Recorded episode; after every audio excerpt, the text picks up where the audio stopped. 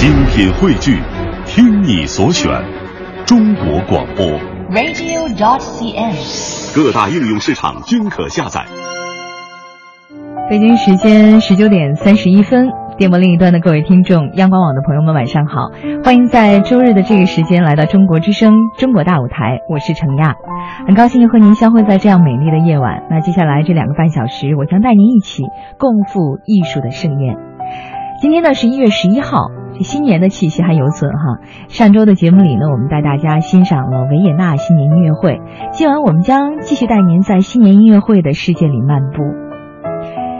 在每年的十二月三十一号，在人民大会堂呢都会举办一场新年音乐会，是从一九九六年开始到二零一四年的十二月三十一号，这个传统呢已经延续了十九年。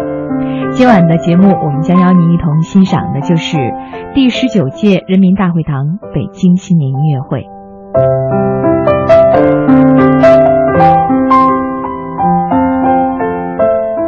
这台由北京演出公司历经十九年打造的北京新年音乐会，目前呢已经成为了中国新年音乐会第一品牌。二零一五年新年音乐会邀请到了来自俄罗斯的当今世界最具个性的多才多艺的指挥家、钢琴家、作曲家米哈伊尔·普雷特涅夫，和由他创立的俄罗斯国家交响乐团的艺术家们一起为首都的观众奉献了一场独具俄罗斯风情的新年音乐会。这也是指挥大师普雷特涅夫和俄罗斯国家交响乐团首次登临人民大会堂万人大礼堂。那今晚呢，我们就在节目当中为大家带来这场音乐会的全部现场，我们一起共享一场音乐的盛宴。在节目的开始，首先还是欢迎我们今天节目第一小时做客节目的两位嘉宾。那第一位嘉宾，欢迎到的是北京演出艺术顾问。啊，北京演出公司的艺术顾问、资深乐评人，我们这次音乐会的艺术总监张树荣老师，你好，张老师。陈阳好，听众朋友大家好。嗯，大家一听张老师的声音，也会觉得说哇，声音很好听，因为张老师也是一名资深的主持人了哈。还有一位呢，是我们北京演出公司业务指导本次音乐会的音乐顾问孙兰锁老师，欢迎孙老师。呃，听众朋友们好，晚上好。嗯，孙老师您得再靠近点话筒，这样呢，我们听众可以更清楚的听到您的声音哈。欢迎听众朋友呢，在收听节目的过程当中，随时也参与到我们节目的互动里来。您可以说一说您收听这些节目的感受，呃，这些音乐的有什么样的感受，可以跟我们的嘉宾有一个互动交流。您可以登录中国之声在新浪和腾讯的实名微博留言给我们。那央广网呢也正在同步图文直播，欢迎关注。其实我们知道呢，现在每年到新年的时候啊，人们总是在琢磨说应该用一种什么样的不一样的方式去跨年哈，呃，可能会有各种各样的方式。但是这些年呢，我发现更多的人会选择，哎，我在新年的时候去听一场新年音乐会，这是一种很时髦，或者是用我们现在比较流行的一个词叫做高大上的一种方式哈。对。呃，我不知道张老师，您是从哪一年开始啊？这个与音乐会相伴，就在新年的这样的一个特殊的时间。具体说就是新年音乐会吧，对是吧？因为音乐就很多了。这个北京办北京新年音乐会呢，呃，应该说是如果是大会堂这个，应该是从一九九六年的十二月三十一号，对，呃，北京新年音乐会就是大会堂版的。当然，最近这些年呢，就是在北京，当然我相信在全全国其他各个城市都有很多的。各地的新年音乐会，呃，但是呢，在一九九六年的时候，北京这个新年音乐会应该是在大会堂第一次办。嗯、当然，刚才你讲了，这种跨新年的这个模式，实际上在世界各地，呃，过去都有很多很多的形式。嗯其实中国也有，但是以音乐会的形式，而且是连续，呃，每一年都搞一次的。嗯，坚持时间最久的，应该还是由北京市演出公司在一九九六年开办的北京新年音乐会，呃，这是一个亮点，嗯，是吧？从那一年一直到现在，已经十九年了。这一不说还没注意哈，一说嗯都十九19年了，年时间好长了。我呢也特别幸运，这个我从第一年，也就是一九九六年，嗯我就参与到这个策划班子里。这元老啊，呃，当然，演出公司也换了很多的领导哈。呃，但是呢，我们当时作为外围和作为主创和作为艺术总监这一部分来说，嗯，呃，也有走的，也有来的。但是呢，真正能够坚持到十九年的，想想大概就是我了。是您自己硕果仅存嗯啊！想想这事儿呢，也是一件很高兴的事情。嗯呃，在音乐会创办的整个过程当中，包括从这个策划设计到操作到完成，嗯应该这个过程呢，我想我们奉献给广大听众的，应该是一种现场的享受。实际上，在我们操作的过程当中，也是一种享受。这个孙兰索老师呢，也是这个从零三年是吧？啊，嗯零三年开始，每年这也介入，也在这个主，也是在这个北京新年音乐会过程当中是一个主创人员。呃，很多的曲目啊，具体的操作呀，甚至都是孙老师来忙活对哈在他忙嗯活，具体他在忙活。嗯这个过程呢，应该说是很愉快的，对，是吧？累着也愉快。呃，累的也愉快，累并快乐着，累并愉快着，嗯因为不管前期多么复杂，嗯但是呢，在三十一号这一天，呈现给更多的，不管是现场的观众，还是在收音机前和电视机前，因为前几届都是直播的，嗯前几届是中央电视台和北京电视台联合向全国直播，呃，包括中央人民广播电台，包括北京音乐台也是联合直播。呃，当然后来慢慢慢慢的，可能这个跨年的活动多了，嗯，那么这个北京新年音乐会大会堂这版的后边就没有直播了。嗯，但是我们选择这样一个，虽然说差了那么几天，但是我们会弥补大家这样哎，一个。所以我就要说这事儿。嗯我说现在这个中国之声这个事情做得非常好啊，从这三年了是吧？对，哎，嗯，从大前年开始，啊，一直到现在，呃，只有中国之声，啊，现在在安排特殊的时间，然后呢，和我们全国呃听众一起来分享这个北京新年音乐会的盛况。对，孙老师刚才张老师也提到了，您是从零三年开始，那还记不记得零三年的时候是因为一个什么样的契机，然后说，呃，也加入到了这个人民大会堂新年音乐会的这个队伍当中呢？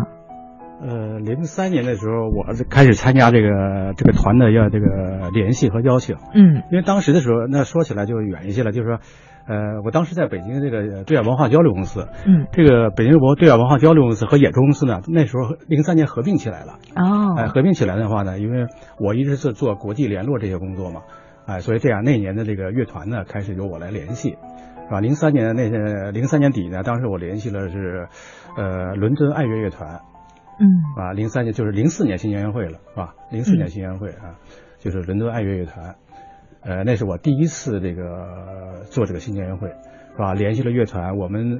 呃，跟当呃我们专门还亲自到伦敦去了一趟，见这个团，哦就是很有诚意的去邀请人家 很有很有诚意的，对，很有成就的，呃很有那个是吧，诚意的去邀请他们，所以这样的话呢，把这谈下来了。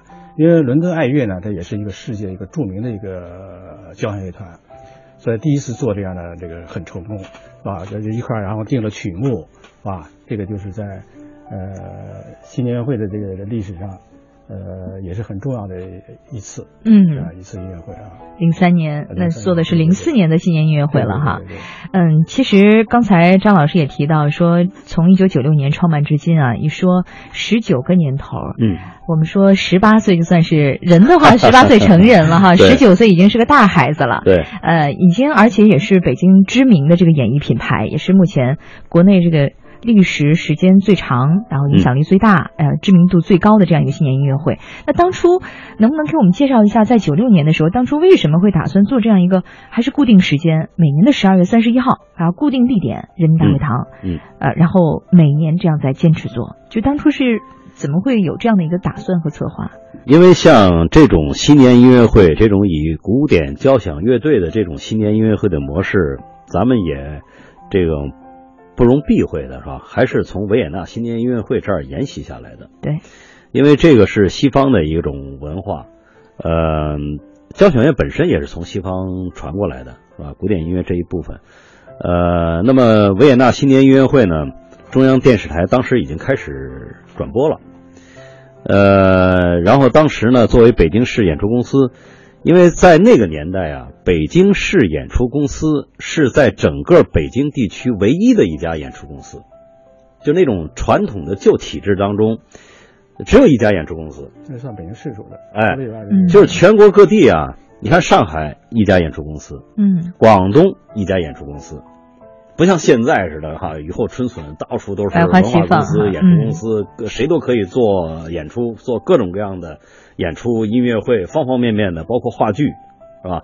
你像过去传统的那里边，只有话剧院、话剧团可以做话剧。嗯，你看现在很多的戏剧工作室，是吧？公司，哎公司文化公司，哎，都。可以做。对，所以这个现在真是百花齐放，给大家呈现出了很多精彩纷呈的各种形式的文艺作品和文化活动。但是那个时候呢，只有北京市演出公司是唯一的北京的地区的一家嗯演出公司，所以在这种情况下呢，我觉得，呃，当时作为北京市演出公司呢，当然我是作为媒体，当时还有北京晚报的一个著名记者白卓伟啊，我们是当时作为媒体，而且是搞这种文化和音乐类的媒体。从这个角度，我们从外围的角度来帮助演出公司一起来这种参与策划呀、这种创作呀等等这些，包括后期的宣传。呃，因为我们相对来讲听的比较多，是吧？可能呢，在某些方面呢，会对一家演出公司呢给一些业务上的一些参考意见。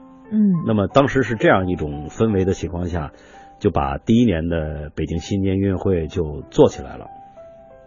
然后呢，这个紧接着就第二届、第三届、第四届啊，这样一直延续到没想到一下就做到了没有19年一年是间断的哦，一直做到了十九年啊嗯第一年呢，就是三家交响乐团，嗯啊，因为在大会堂，大会堂那台口就三十六米，是吧？它很大很长，呃，一般的普通编制的交响乐团百十来人那是不够的，所以用了三个团，当时是中巴是吧？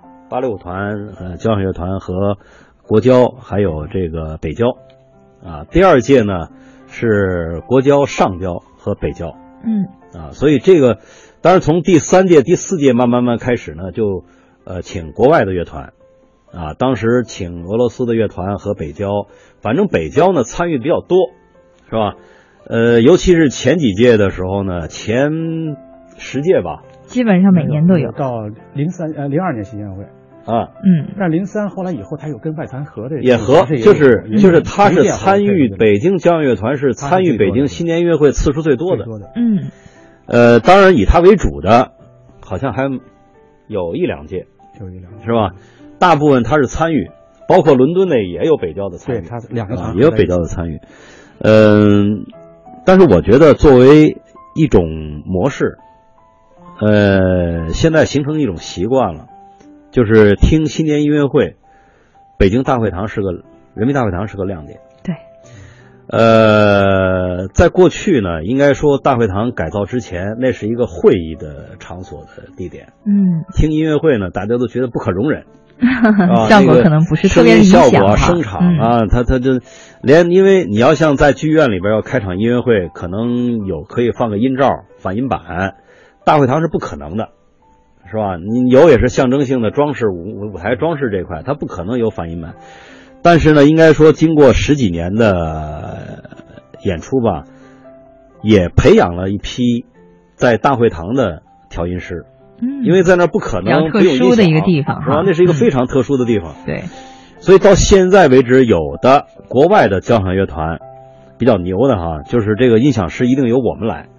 他觉得他们怎么怎么高，怎么怎么这个，但是实际上效果呢，嗯他到大会堂，他真不如咱们自己的音响师调的我那么们更熟悉这个环境。对，嗯包括它的声场延时啊、混响啊等等这些，包括它每一个声部的，你不是光音量的问题，还有个音色的问题。嗯是吧？对比例配配平的问题。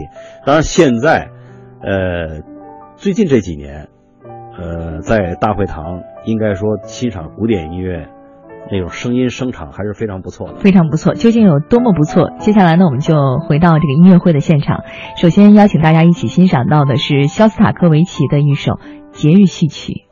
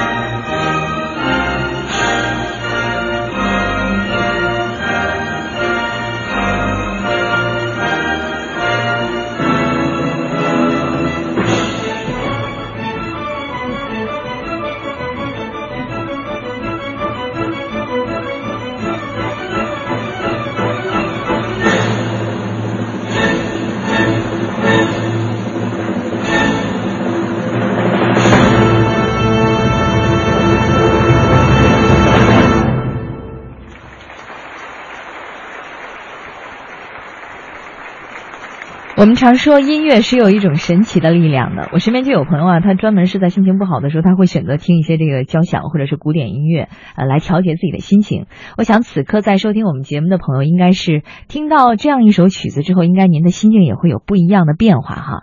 呃，听众朋友，现在是北京时间的十九点五十二分，您正在收听的是中国大舞台。今天晚上我们为您带来的是第十九届人民大会堂北京新年音乐会。此刻呢，直播间还有两位嘉宾，一位是我们音乐会。的艺术总监张树荣老师，还有一位是音乐会的音乐顾问孙兰锁老师。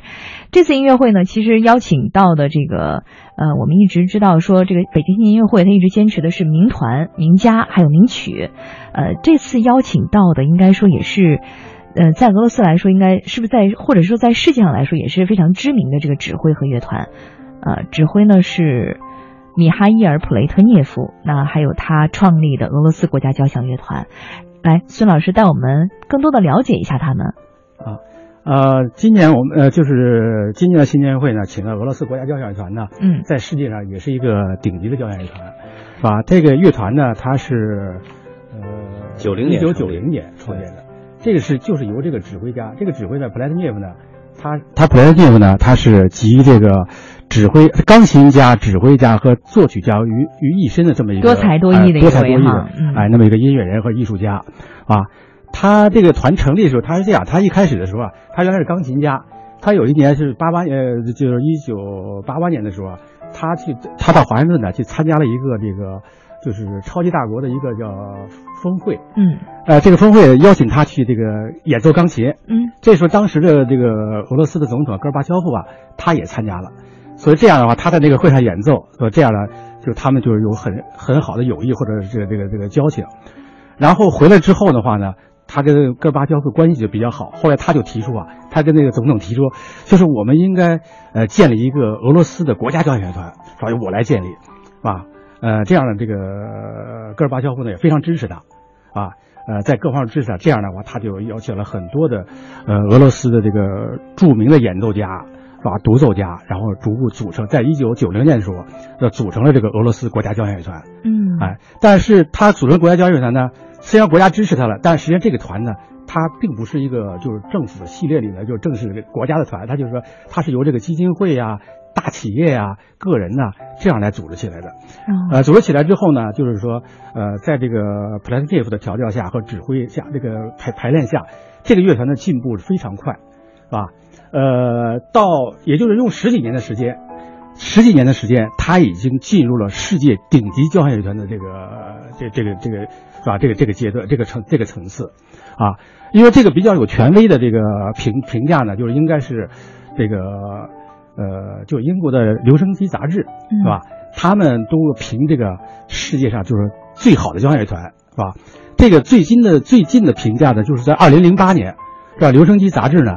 邀请这个世界的这个唱片公司的这个这个这个这个老板，呃，著名的乐评人等等，就是说这个专专家，大家一起来评，就是这个新电不就是这个交响乐团，世界的交响乐团，是吧？他们的演奏水平啊、音色等等，就是说这个排名，就是排名的结果选出了二十个世界最佳交响乐团，这个俄罗斯国家交响乐团呢排在第十五位，啊，排在第十五位。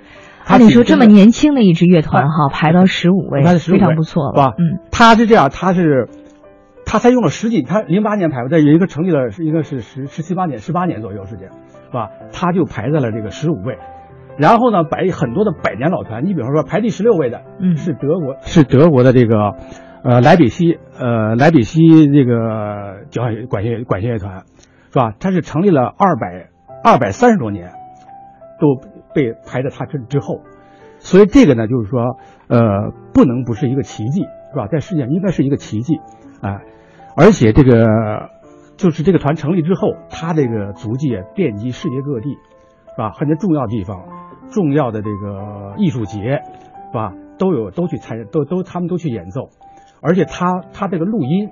很多呢，就获得了这个格莱美奖，音乐的格莱音音乐的格莱美奖，嗯，是吧？受到了这个唱片公司这个好评，啊，所以这个团呢，应该是名副其实的世界一流的一个交响乐团，嗯，啊，哎，所以我们呢来请了这个交响乐团过来。另外，这个指挥家也是这样，这个指挥家的话呢，他原来是个钢琴家，啊，这个钢他那个钢琴，他在二十一岁的时候啊，他就在这个柴可夫斯基钢琴大赛的时候就获得了金奖，是吧？获得了一等奖，啊，而且他还作曲，是吧？他哎，钢琴家、作曲家，然后后来变成指挥家，指挥家，哎，指挥家，而且他。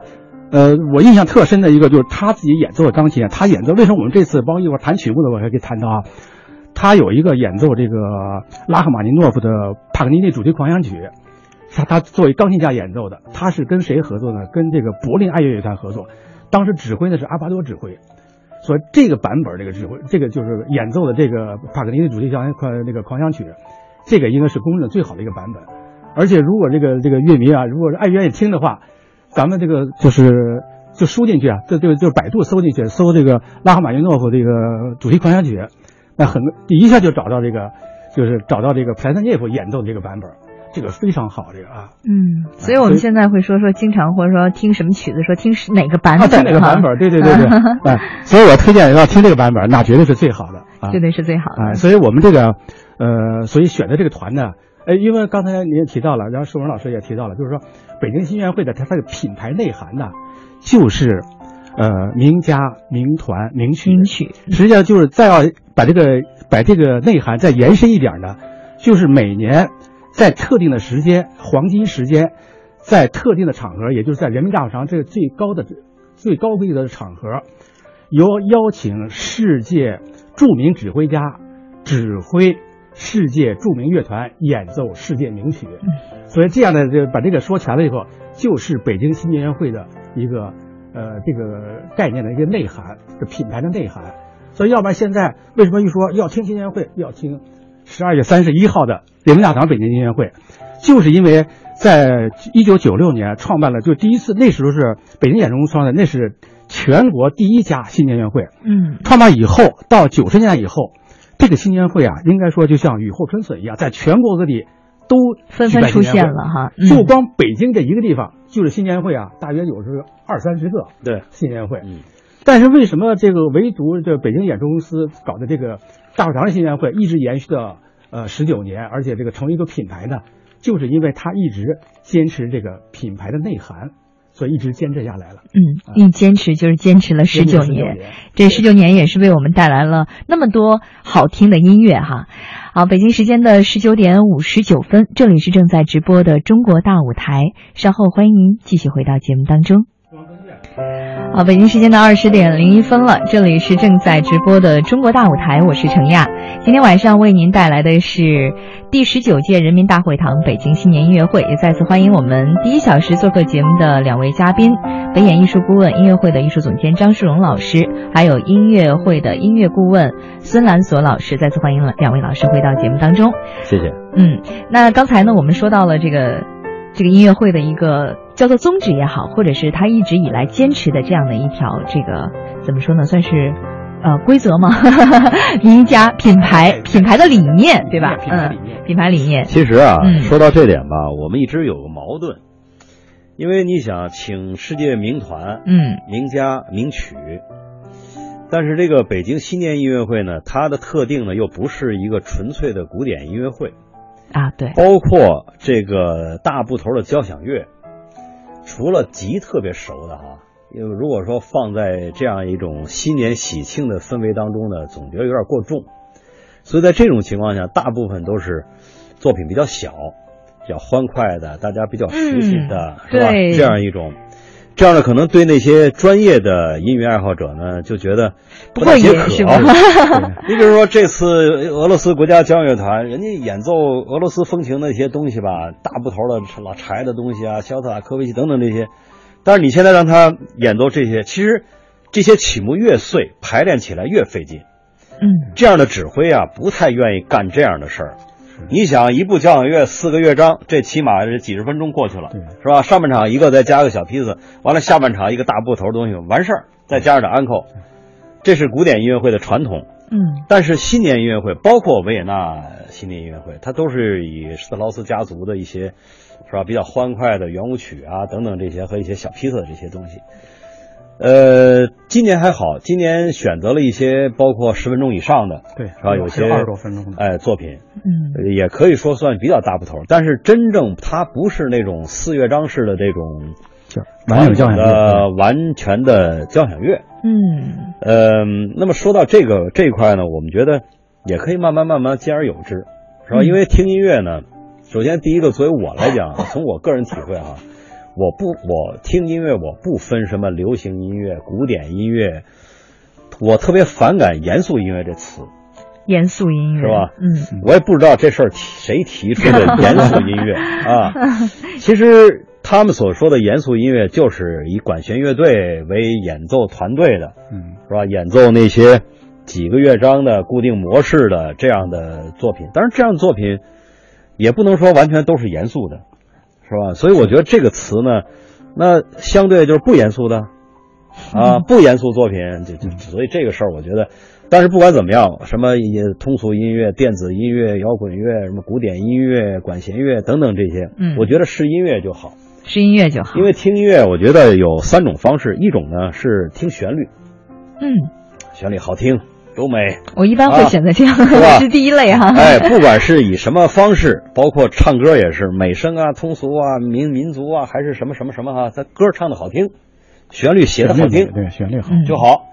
音乐也是这样，旋律好听，这是一种纯旋律方面的欣赏方面。第二一个就是心灵鸡汤这一类的，啊，哎，你一听这音乐，在你此时此刻的心境当中，你听着这种音乐对你很有。感染力有共鸣，有共鸣是一种享受，陶醉啊！我特别欣赏闭着眼睛听音乐，嗯，就把所有的视觉各种器官全部关掉，完全就是听觉。哎呀，你去品味吧，那个层次啊，那个旋律啊，那种能够浸透人的心灵的，让你很舒服的那种音乐。那一刻，我的世界里只有音乐和旋律哈。第三种呢，就是发烧级的，是吧？就是专家型的。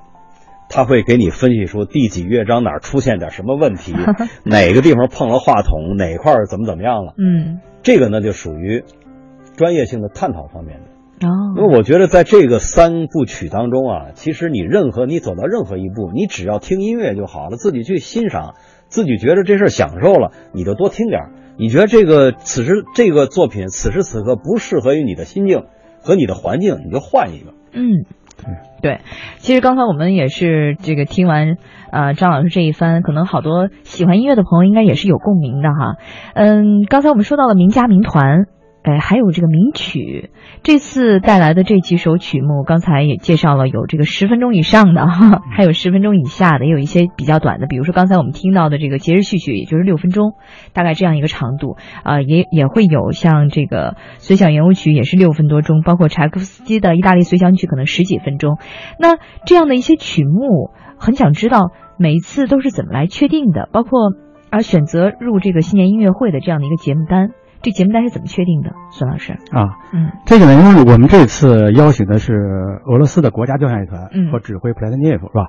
所以我们当时想的话呢，呃，这场音乐会呢，呃，因为每一场音乐会啊，多少都应该带一点主题，你不能是是漫无边际的话，呃，到到时候这这就是吧，没有特点，对，是吧？没有风格，所以我们每年的新年会啊，都要保持一个风格。保持风格，我们这次请的是俄罗斯的乐团。那当然，他们演奏俄罗斯风情的东西，应该是是最拿手的、最好的。嗯，所以我们想呢，就是说，就让他们演奏他们自己老祖宗的东西，是吧？他们来诠释啊自己的东西，应该是诠释最正宗。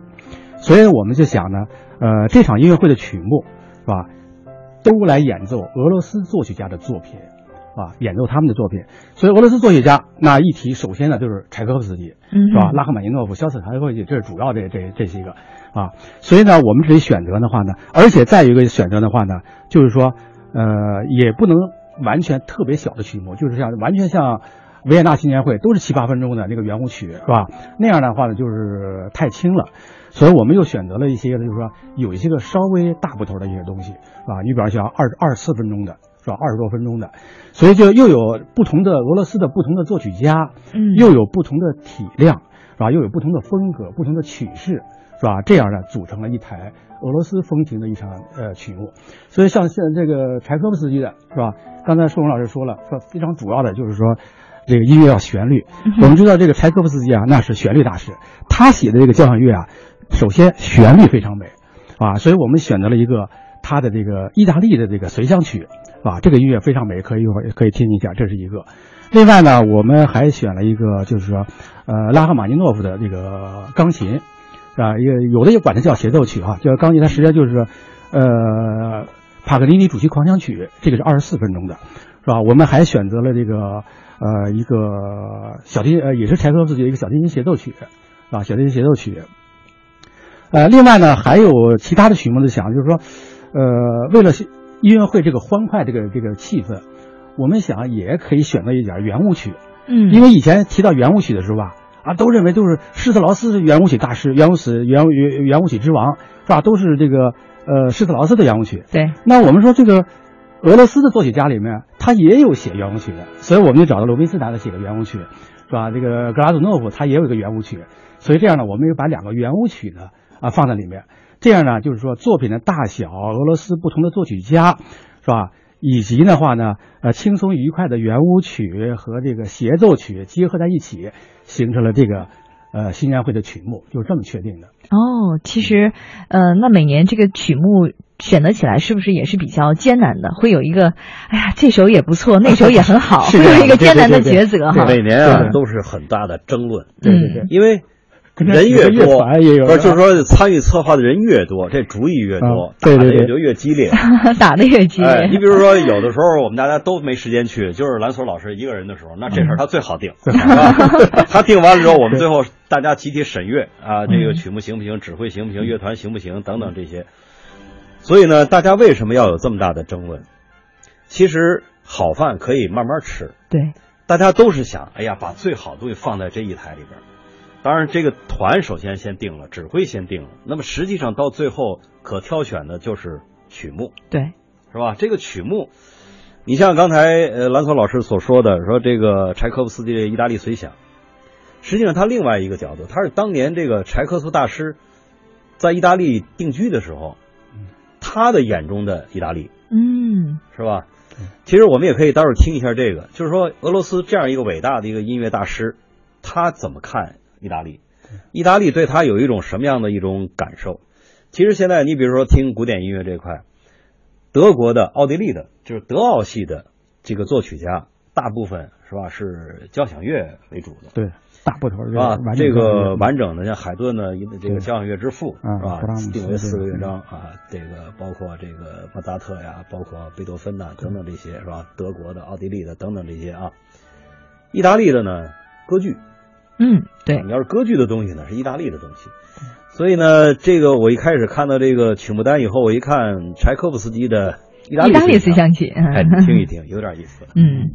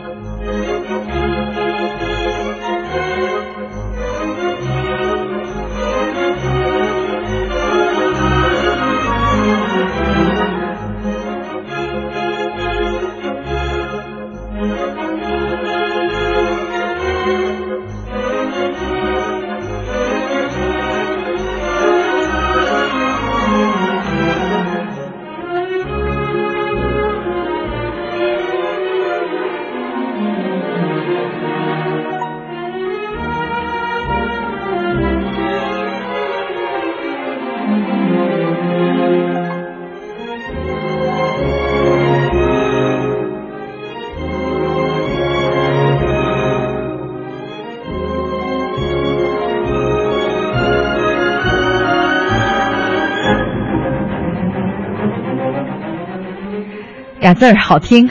我们作为这个非专业人士，只能这么去评判了。来，张老师，这样的音乐吧，它的旋律，你听起来哎，其实很熟。嗯。但是如果不听这个，我们一说柴可夫斯基的意大利随想曲，是吧？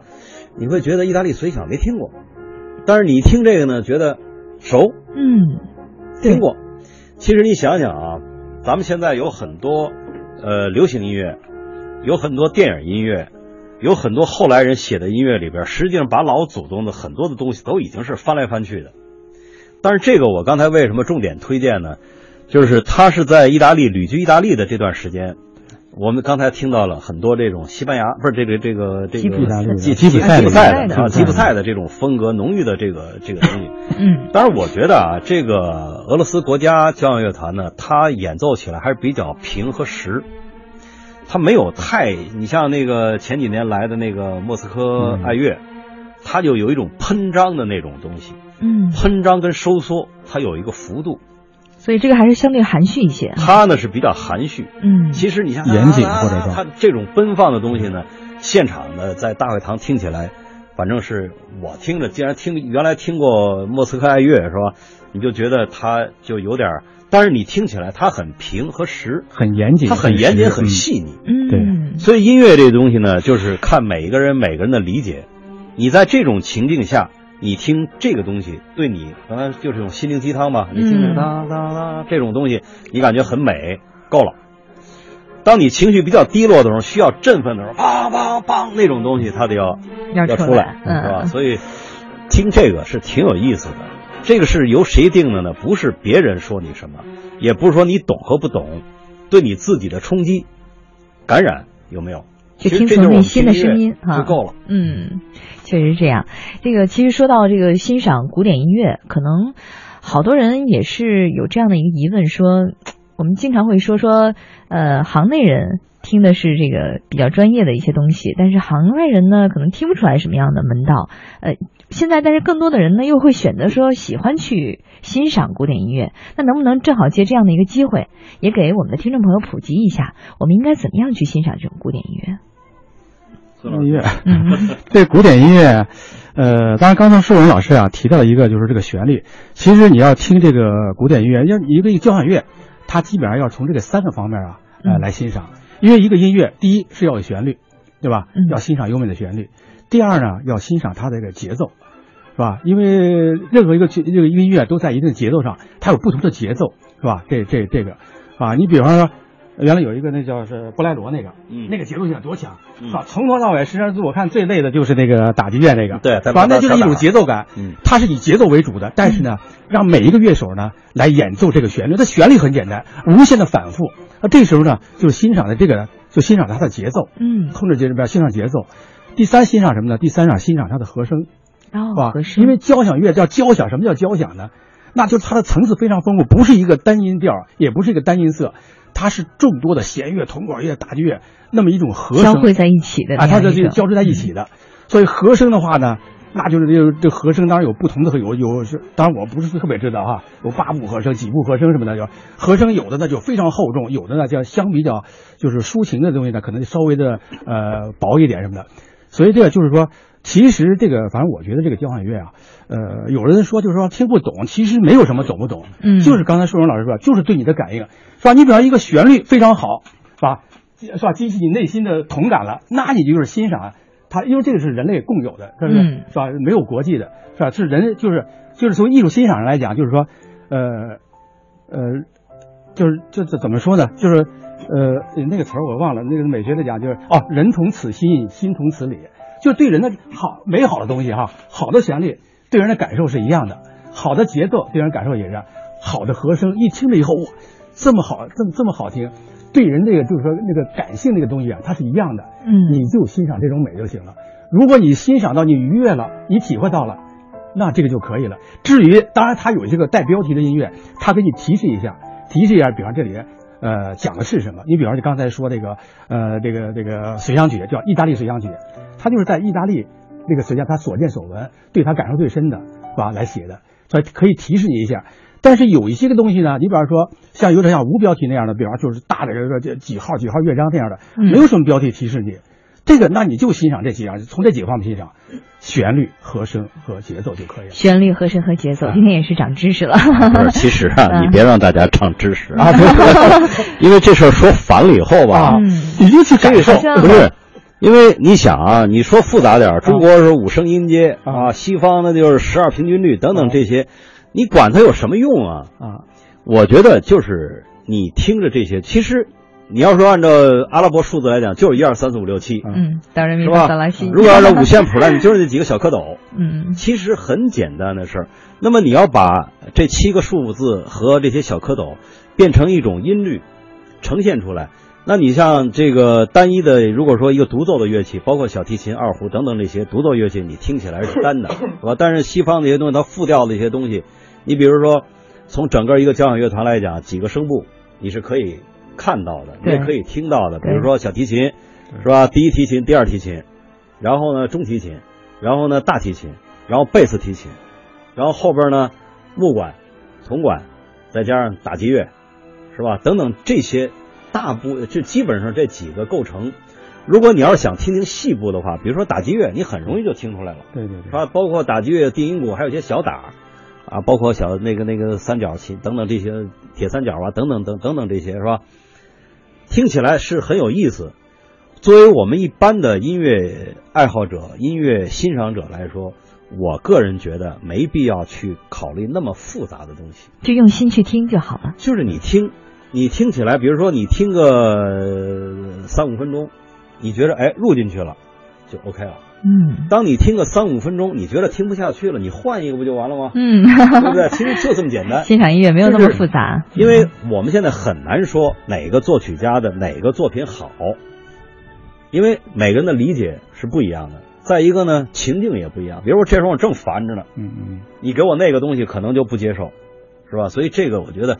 千万千万别搞得那么复杂，音乐就是音乐。嗯，其实对于我来说，对，就是一种感觉哈。就对于我来说，我可能去现场听音乐会的时候，我就会觉得很愉悦和兴奋。但是更兴奋的是，你听到特别熟悉的旋律，比如说，呃，此刻我们正听到的这个背景音，好多人应该说懂音乐的，或者我们不能用懂不懂吧哈。大部分人听到这个旋律会觉得哇，太熟了，这是。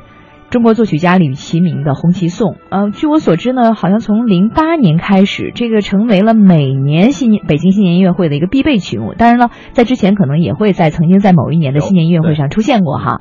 那这个为什么会把它作为每年新年音乐会的一个必备曲目呢？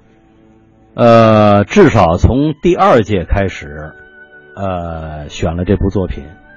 后边呢，为什么从零八年之后？因为零八年之后是基本上确认是由国外的乐团为主，对，呃，一年可能请一个国家的，包括指挥大师。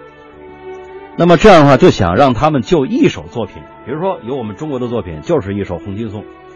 不同的指挥家、不同的乐团、不同的国家、不同的政治背景、不同的理解，他怎么去诠释一首作品？哦，这个事情是特别有意思的。对对对，你比如从零八年开始，每一年每一年都是这样。这样的话，比如出版一个集子，比如说，这我经历的哈，我感觉这么多乐团当中，就是一一年吧，一一年就是那个西莫诺夫那个那个莫斯科爱乐。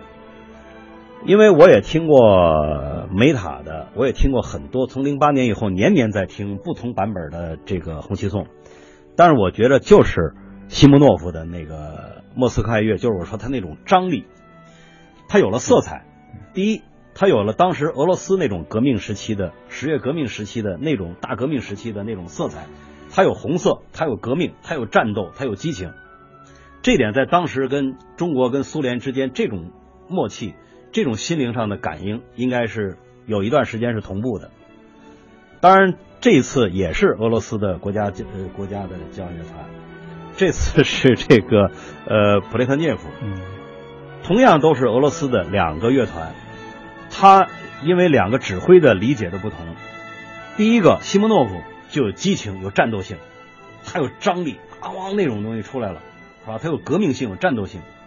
甚至多多少少带点血腥啊，夸大点儿有点儿血腥，放开了，放开了，放开了那感觉。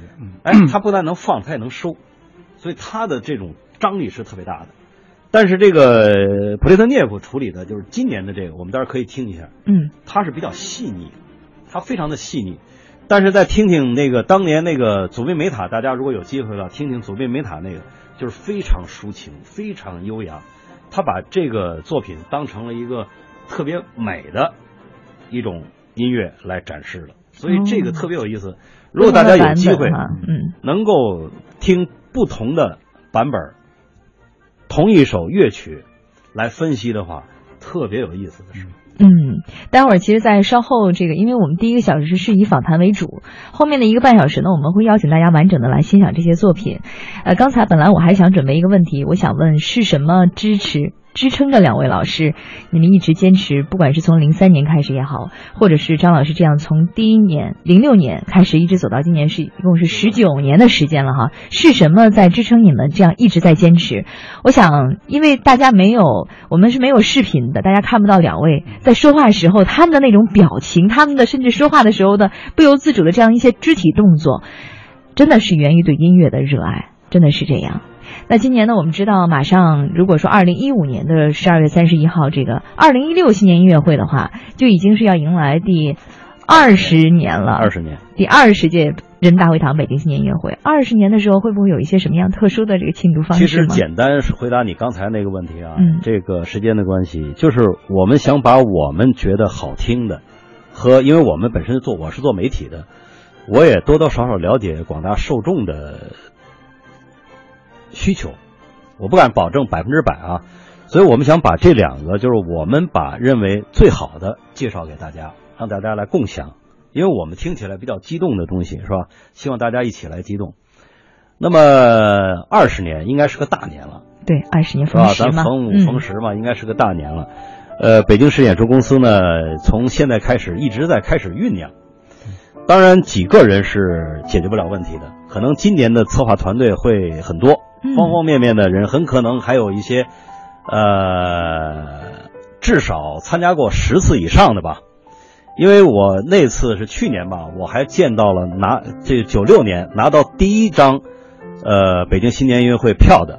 哇，还有人珍藏着有有，所以这些老听众呢，到时候我也建议北京市演出公司把这些人请过来，嗯，是吧？至少参加过十年以上的，很特别的一种方式哈。然后他们想，哎，这第二十年怎么做？啊，然后专家的、社会的、学者的、群众的，方方面面的凑在一块儿，把这二十年做的至少对得起这二十年吧。对对，嗯，好，我们也非常非常的期待，期待这个第二十二十届这个人民大会堂北京新年音乐会会有一个不一样的展示。到那时候，我们也欢迎全国的听众来啊。我们也希望在我们节目当中，到时候也是继续为大家带来这场音乐会的呃一些盛况。好了，北京时间的二十点二十八分。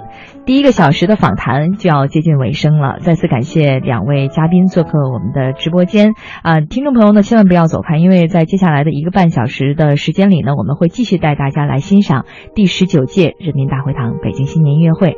再次感谢两位老师。好，谢谢程亚，谢谢周公之声，谢谢所有的听众朋友，跟大家一起分享美好的音乐。好，谢谢主持人，谢谢广大听众。好，谢谢。